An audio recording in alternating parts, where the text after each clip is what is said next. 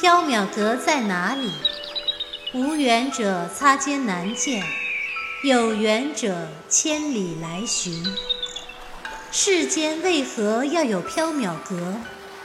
众生有了欲望，世间便有了缥缈阁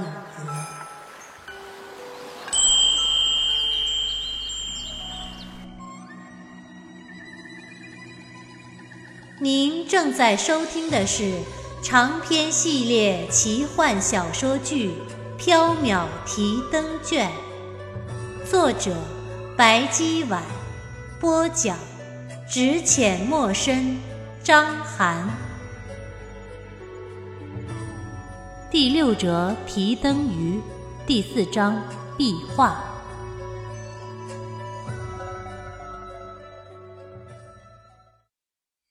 傍晚时分，黎奴回来了，对白姬道：“三天，二百七十五。”黎奴还带回了一条毯子，袁耀一看十分眼熟，好像是他昨天带去丹龟山庄，今天忘了带回来的毛毯。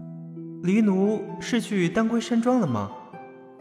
黎奴把毯子扔向袁耀，气呼呼道：“书呆子，不要总是浑浑噩噩、丢三落四的。”白姬喃喃道：“三天，两百七十五个，时间还真有点紧迫。”吃过晚饭后，白姬在里间燃了灯，叫原药离奴一起捡纸灯笼。原药离奴捡好纸灯笼，白姬就在每一个纸灯笼上写下“归乡”两个字。原药忍不住问道：“白姬，这些油纸灯是做什么用的？”白姬道：“指引亡魂归故乡。”为什么做这么多个？因为有很多亡魂要归故乡啊。白姬、原耀、离奴忙到半夜，虽然还没做完，但实在很困了，就都去睡了。第二天生意还算不错，来了两波买香料的客人。白姬在大厅宰客，原耀在后院捡纸灯笼，离奴买菜去了。原要捡纸灯笼，捡得眼泪手软。趁白吉离奴不在，就打起了瞌睡。哈哈，宣之又在偷懒。韦燕的声音从背后传来，吓了袁耀一大跳。袁耀分辨道：“小生没有偷懒，只是……呃，太阳太暖和了，不知怎的，眼睛就闭上了。”韦燕一展折扇，笑着吟道。三月奈何天，春阳暖玉眠。丹阳从天降，吓破小生胆。两人对视莞尔，哈哈大笑。白姬袅袅走来，摇扇道：“哈哈哈！好诗啊，好诗，真是一首偷懒的好诗啊！哼，雷公子，今天缥缈阁很忙，宣之可不外借。”韦燕笑着坐在袁耀身边，道：“没关系，我就在缥缈阁和宣之聊天。”啊，反正坐着也是坐着，韦公子就帮着捡几个纸灯笼吧。剪纸我最拿手了，不过我渴了，想喝茶。白姬去沏了三杯阳羡茶，端了上来。韦燕放下折扇，喝了一口茶之后，开始剪纸灯笼。袁耀喝了一口茶，提了精神，继续剪纸灯笼。白姬一边喝茶，一边监督袁耀和韦燕剪纸灯笼。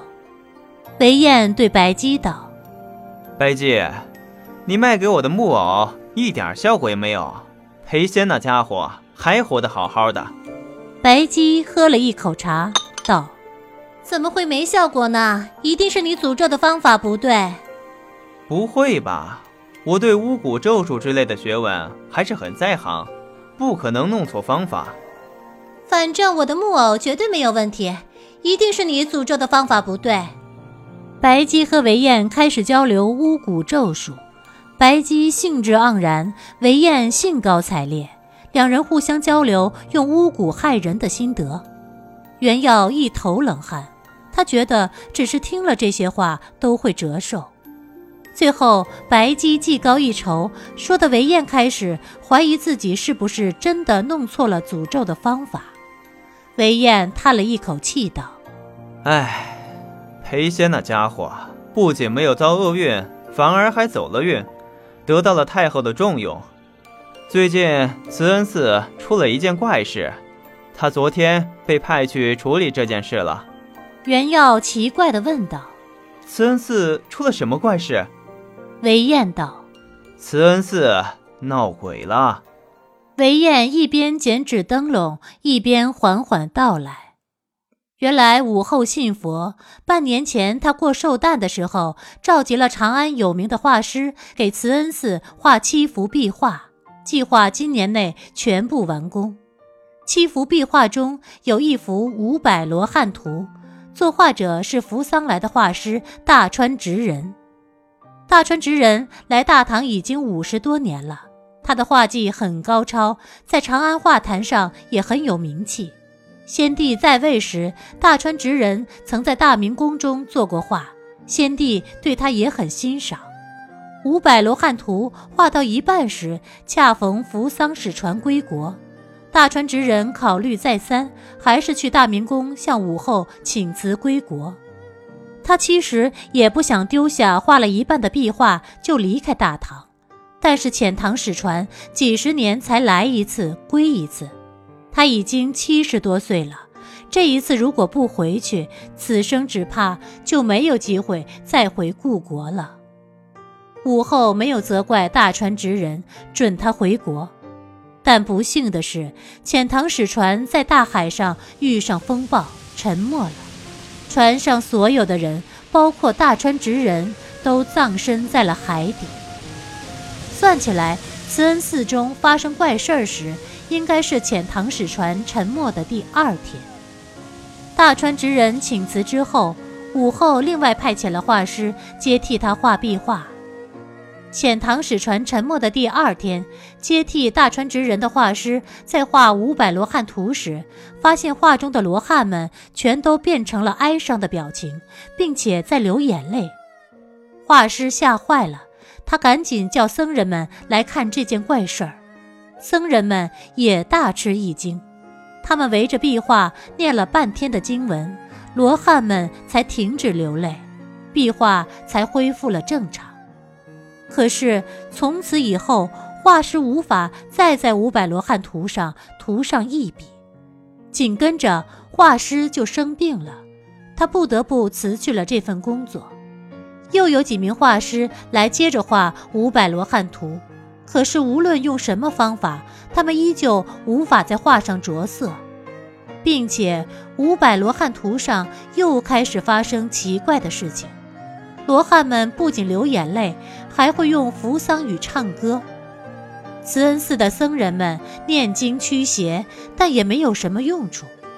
武后下令，让众人不要再管这幅五百罗汉图了。然而，大家不管五百罗汉图之后，更奇怪的事情发生了。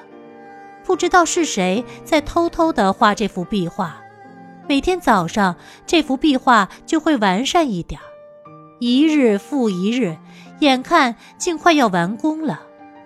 慈恩寺的僧人们都觉得很奇怪。有人半夜躲在壁画旁边偷看，竟看见了去年死去的一个叫做宝明的僧人提着灯笼到处走，大家都很害怕。眼看五百罗汉图就要完成了，慈恩寺的主持虚空禅师觉得妖祟之物来做佛画，未免有辱佛门，将事情报告了武后。武后有些发愁，无计可施。裴仙自告奋勇去慈恩寺镇鬼。太宗在位时，曾经赐给裴仙的祖父一柄辟邪刀，可镇千妖百鬼。如今辟邪刀在裴仙手中，武后大悦，同意了裴仙的请求。袁耀的脸色变得有些古怪，白姬的神色也有些凝重。韦燕一边剪纸灯笼，一边道。唉，如果妖鬼继续作祟就好了。如果裴仙那家伙被妖鬼吃了，那就更好了。韦燕捡了三十个纸灯笼，喝完了阳羡茶，见天色已经不早了，也就告辞了。韦燕离开之后，白姬、原耀对坐在庭院中，继续剪纸灯笼。风一吹过，飞桃树落英缤纷，花瓣洒了两人一身。原耀道：“每夜去慈恩寺画五百罗汉图的，好像是愚兄。”啊。白姬嗯了一声，没有多言。他们是不是什么地方弄错了？愚兄和宝明师傅都是人呐。啊，白姬又嗯了一声，还是没有说话。白姬，你除了嗯之外，不能说一句话吗？白姬抬起头，望着纷飞的桃花瓣。啊，今晚也许会有客人来。袁耀好奇的问道：“谁会来？”先知捡完八十个纸灯笼，我就告诉你。袁耀捡完第八十个纸灯笼时，不用白姬告诉他，他也知道来的是谁了，因为来客已经到了。原要去开大门时，来客站在缥缈阁外，一身火蓝色寿衣，头戴笠乌帽子，手持蝙蝠扇，脚穿浅踏，正是于润之。袁耀很高兴。于兄，你怎么来了？于润之彬彬有礼的说道：“在下突然遇上了麻烦，故而前来拜访白姬。”月色极美，清辉如水。白姬坐在廊檐下的一张木案旁，继续剪纸灯笼。于润之坐在白姬对面，袁耀坐在白姬身旁。黎奴端来凉茶之后，变作一只黑猫。在草丛中玩耍，于润之拿起一个纸灯笼道：“这就是在下定的归乡灯吗？”白姬点头：“是的，已经做了一百八十盏了，后天就能完工。”于润之道：“可是，即使归乡灯完工，在下暂时也无法归乡。是因为慈恩寺的壁画吗？”是的，非要完成壁画吗？毕竟待了五十多年了，在下想留下一些东西在大唐。可是三月过了，四月就不好走了。请诸在下完成壁画。我只答应送你们归乡，完成壁画不在我们的交易之中。